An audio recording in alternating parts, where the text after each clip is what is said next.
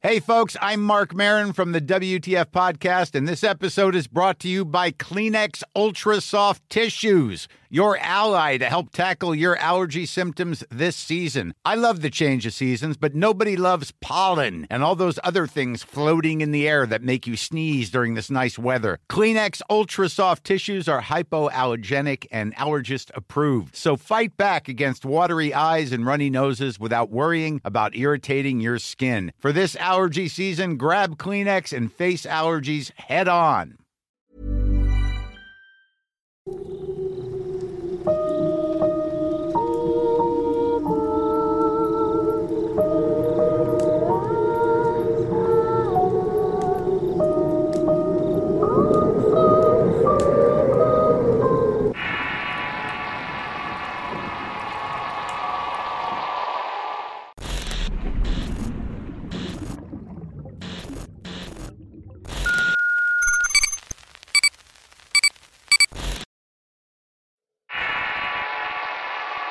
Diablo anda suelto.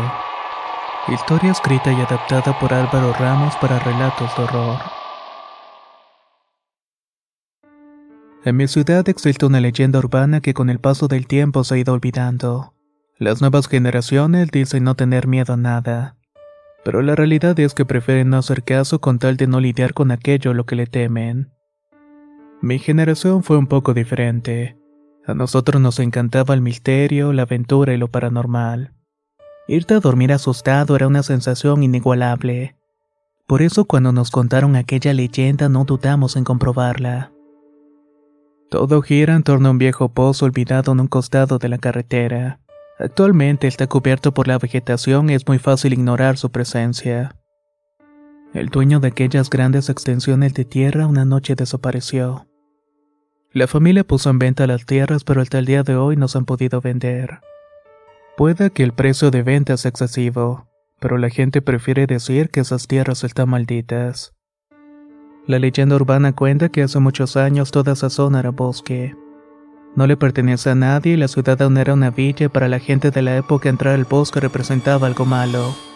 Había muchos casos de desapariciones o muertes, así como de abusos de toda clase. Siempre ocurrían en la oscuridad que reinaba gracias a las enormes copas de los árboles viejos de la zona. Habían personas que intentaban valientemente internarse en las profundidades del lugar para cazar o para cortar leña. Quienes volvían lo hacían en circunstancias casi de terror, histéricos y casi al borde del colapso. Y todos desean lo mismo. En ese bosque el diablo anda suelto. Con el paso del tiempo, el lugar llamó la atención de brujos, brujas, chamanes y gente adoradora de Satanás. De cuando en cuando se internaban en el bosque para hacer sus aquelares o trabajos oscuros. Constantemente se encontraban con sacrificios de animales por toda la zona. Árboles con marcas de runas y otras señas de juntas de brujas.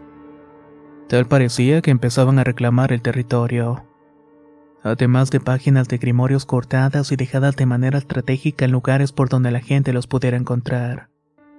Nos quieren invadir y apoderarse del lugar, decía la gente del pueblo. Con el paso del tiempo, un famoso y respetado hombre de la villa se acercó a las autoridades para pedir que tomaran cartas en el asunto. Ya habían ocurrido una serie de eventos que la gente tomaba como demoníacos. El más recordado había sido un evento de histeria colectiva en la que siete niños del pueblo comenzaron a rascarse los brazos. Pero esto lo hicieron por varios días provocándose lesiones y aumentando el temor de la población entera.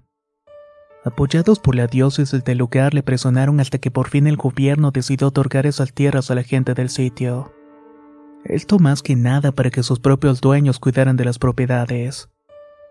Esto benefició en gran medida a don Macario.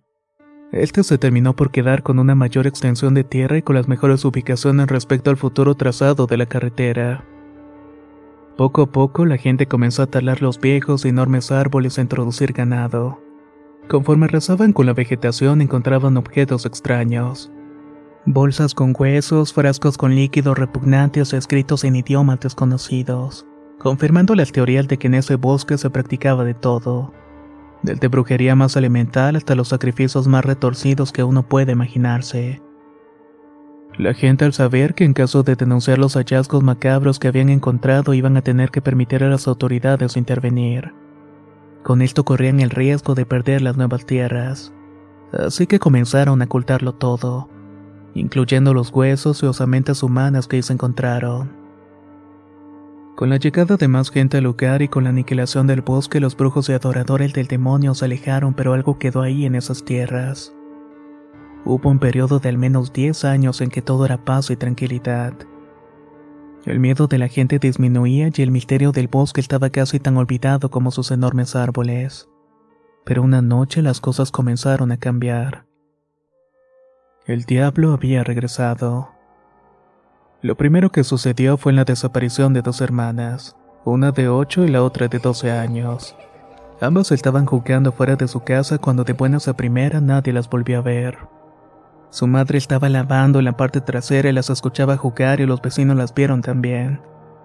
Pero así como si fueran humo simplemente desaparecieron. Un par de hombres que regresaban de cortar leña del último que quedaba del bosque encontraron a las niñas cuatro días después. Estaban recostadas en el tronco de un árbol marcado con una triqueta. Ambas habían tenido un final terrible. Sucesos como ese se hicieron frecuentes entre los habitantes de las nuevas tierras lo que hizo que muchos comenzaran a vender para irse de allí mismo. Decían que no era bosque, sino más bien la tierra la que estaba maldita. Pero el más beneficiado era como siempre don Macario.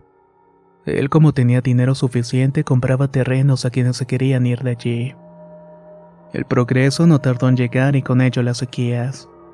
Los ríos de la zona comenzaron a decrecer a causa de la salvaje deforestación y el aumento del ganado así como las personas que transitaban por la zona. Esto hacía que se usara más agua de la que realmente se necesitaba. Es por esa razón que se construyó ese viejo pozo. El pozo se usó en ese lugar cerca de lo que más tarde sería la carretera. Lo usaban para sacar agua y agilizar la construcción de la misma. Si bien aún no era de pavimento el solo hecho de abrir caminos y dejarlos aptos para el transporte, vaya que demandaba una cantidad constante de agua por lo que el más beneficiado con esa obra estaba más que de acuerdo con poner un pozo en ese sitio. Una noche, gritos desesperados de una mujer despertaron a todos. La mujer corría descalza con la ropa sucia y con sangre en sus manos y gritaba histérica. La gente desde sus ventanas observaba con temor, pues con tantas historias de ese lugar, no parecía descabellado que aquella mujer fuera la llorona. La joven mujer venía corriendo del bosque o lo que quedaba de él. Detrás de ella corría un hombre en las mismas circunstancias que ella, sucio, aterrado y con sangre en las ropas. Nadie quiso salir a ayudarla y el hombre le dio alcance en los terrenos de Don Macario.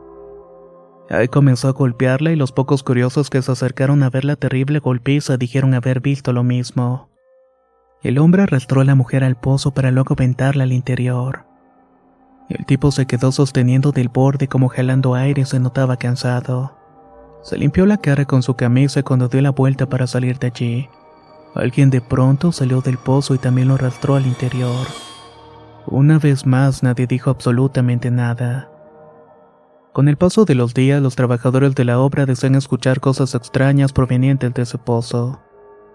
A veces eran lamentos, llantos y algunas otras veces voces que pedían ayuda. Pero por las noches la situación se tornaba más tenebrosa. Quienes pasaban a cierta hora podían ver a un hombre sentado en el pozo con un sombrero que le cubría el rostro. Este hombre fumaba un cigarrillo en su boca y siempre saludaba como esperando una respuesta. Quienes le devolvían el saludo llegaban en paz a casa, pero quienes lo ignoraban desaparecían por completo. La leyenda de ese hombre se fue perdiendo con el paso de los años y con la llegada de coches a la zona pues ya nadie caminaba por allí.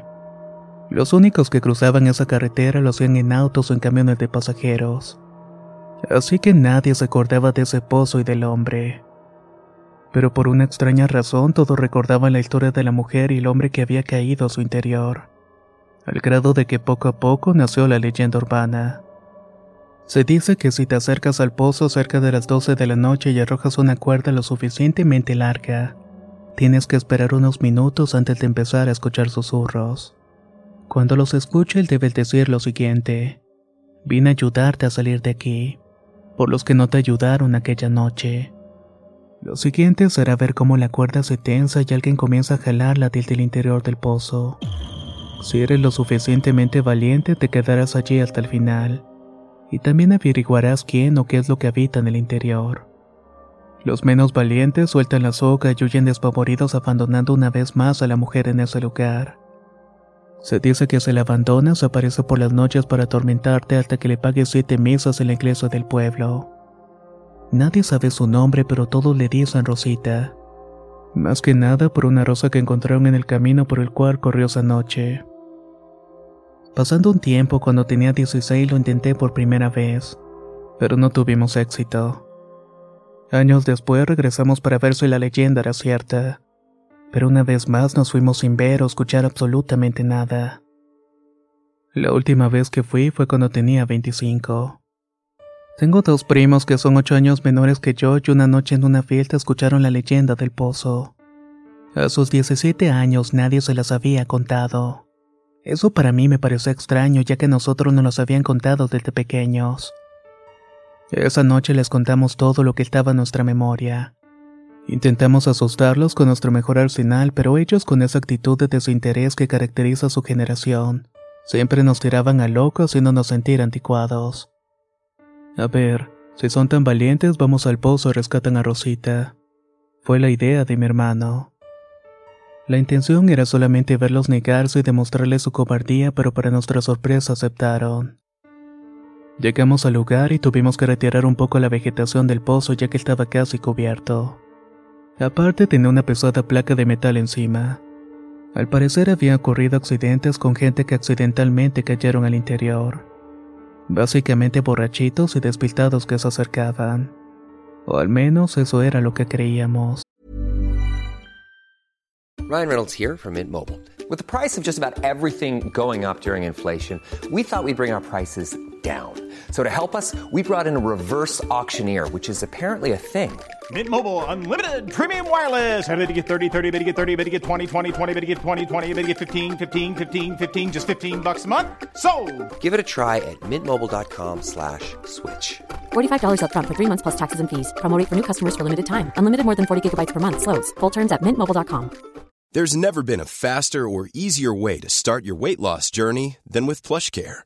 PlushCare accepts most insurance plans and gives you online access to board-certified physicians who can prescribe FDA-approved weight loss medications like Wigovi and Zepbound for those who qualify. Take charge of your health and speak with a board-certified physician about a weight loss plan that's right for you. Get started today at plushcare.com slash weight loss. That's plushcare.com slash weight loss. plushcare.com slash weight loss.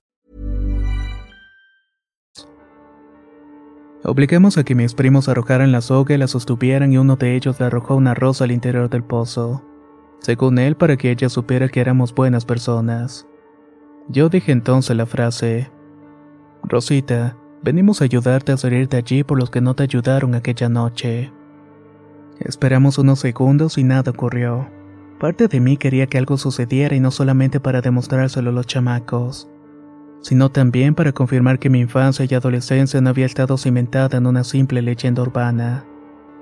Volví a repetir las palabras que supuestamente había que decir, pero nada ocurría. Ya teníamos casi media hora allí parados y nada. Mis primos estaban aburridos y con ganas de irse. Pero mi hermano y yo nos aferrábamos a la idea de que algo tenía que pasar. Y de pronto escuchamos una voz. ¿Qué buscan ahí? Ese pozo no tiene nada. Nos dijo un nombre idéntico a la descripción del hombre que se apareció en el pozo muchos años atrás. Un hombre delgado con sombrero que le cubría el rostro fumando un cigarrillo descalzo. Mi hermano y yo nos asustamos y nos quedamos sin hablar. Los que terminaron respondiendo fueron mis primos. Venimos a asustarnos con la historia de Rosita, pero no pasa nada. El hombre comenzó a reír mientras se iba acercando. Detrás de él apareció una especie de nube gris como de neblina. El hombre le dijo que dejaran de estar escuchando historias absurdas, que en ese pozo no hay absolutamente nada, que son cosas que la gente comenzó a inventarse para alejar a los niños y a los jóvenes del lugar, pero que la realidad es que la historia de Rosita era mentira y que nunca había sucedido, así como muchas otras historias que la gente había inventado. La cercanía del hombre me provocaba entumecimiento en las manos en los pies. Pude ver de rojo a mi hermano y noté que estaba llorando inmóvil desde su lugar. Gracias por el dato, pero ya tenemos que irnos. Le dije al hombre y él se sentó en el pozo y me contestó. No veo que te muevas. Algo te dice que te quieres quedar a escuchar mi historia. No sé cómo lo hizo, pero hizo que los cuatro nos sentáramos a escucharlo como si fuéramos unos niños de kinder alrededor de la maestra. El hombre nos dijo que el bosque que había sido talado no les pertenecía, que la gente que conspiró para robarse estas tierras había cometido un grave error, y pues ahora tenían que cargar con la maldición del sitio. Ese bosque le pertenece a los guarcos que existieron hacía cientos de años y con el tiempo fueron cambiando de forma. Al final estos se convirtieron en simples animales. La llegada de brujas y hechiceros hizo que el bosque volviera a obtener poder y con ello reverdeciera. Pero a la gente no le gustó la presencia de lo que ellos llamaban adoradores del diablo. Por eso comenzaron un plan para erradicarlos, pero nunca lo hicieron del todo. El actual dueño de casi todo ese sitio había pactado con el diablo para que dejara una pequeña parte del bosque libre para las fuerzas ocultas. A cambio, él recibiría grandes extensiones de terreno para sus negocios. Y cada cierto tiempo estaría ofreciendo tanto animales como personas al interior del bosque para beneplácito de quienes lo habitan. Han escuchado la historia del hombre que se sentaba a saludar por las noches a los caminantes. Nos preguntó el hombre. Bueno, soy el cuarto en la línea de sucesión. Según él, hubo tres hombres antes de que él ocupara ese lugar, todos pagados por don Macario, el cual ya tiene varios años de estar muerto. Estas personas llevaban caminantes o gente perdidas al bosque, y les dejaban a merced de quienes se encargaban de ofrecerlos a Satanás. Nunca me preguntaron si quería hacerlo, simplemente me dijeron que era mi obligación nos dijo el hombre con una voz profunda y cada vez más fuerte. Los cuatro nos levantamos de un salto, quisimos correr, pero algo nos lo impidió. Era ese hombre que usando alguna especie de poder controlaba nuestros cuerpos. Yo no soy el diablo ni trabajo para él, pero quien me paga me obliga a llevar personas, animales al bosque. A mí me aterra entrar allí. He visto cosas que no se pueden imaginar y siento que mi alma cada vez se pudre más nos dijo el hombre ahora con una voz entrecortada. Le pedí que nos dejara ir y que simplemente habíamos ido a jugarle una broma a nuestros primos. Que no queríamos problemas, pero el hombre nos dijo que ya sabíamos la verdad. Y que también ya conocíamos su cara. En ese momento apareció frente a nuestros ojos y se quitó el sombrero. La cara era de un anciano con esas arrugas en la frente y enormes bolsas en los ojos. Tenía la nariz hinchada y con granos y la dentadura amarilla y casi podrida y la piel de los pómulos escurriéndole. Es cierto lo que se cuenta por toda esta ciudad, nos dijo.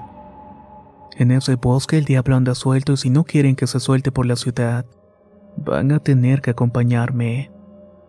El hombre nos inmovilizó con una mano y con la otra tomó al menor de mis primos. Lo cargó como si no pesaba nada y se lo quiso llevar hasta una parte del terreno donde se veía mucha paja. Pero mi primo estaba agarrado a la soga que habíamos arrojado al pozo.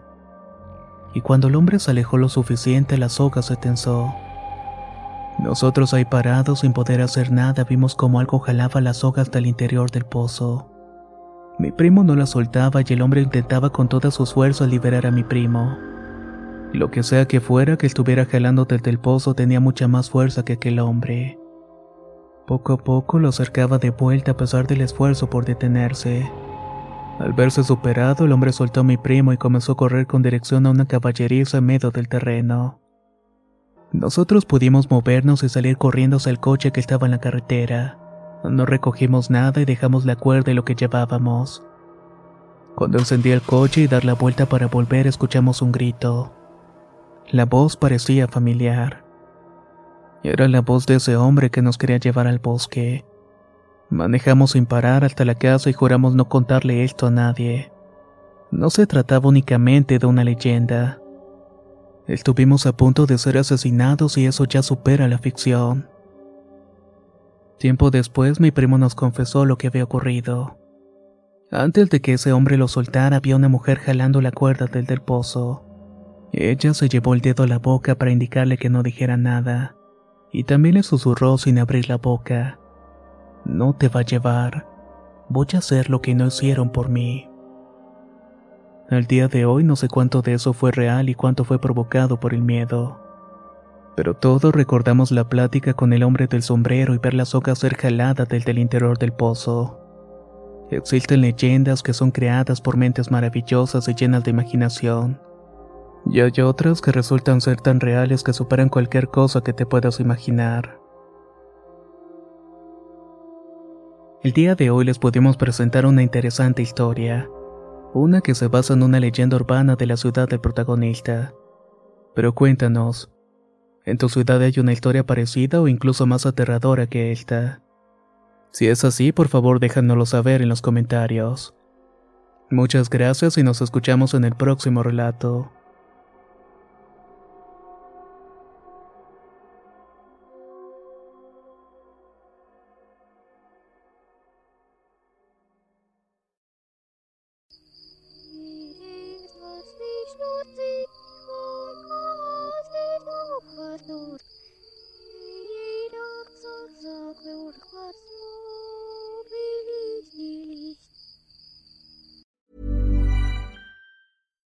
Hi, I'm Daniel, founder of Pretty Litter. Cats and cat owners deserve better than any old fashioned litter. That's why I teamed up with scientists and veterinarians to create Pretty Litter. Its innovative crystal formula has superior odor control and weighs up to 80% less than clay litter.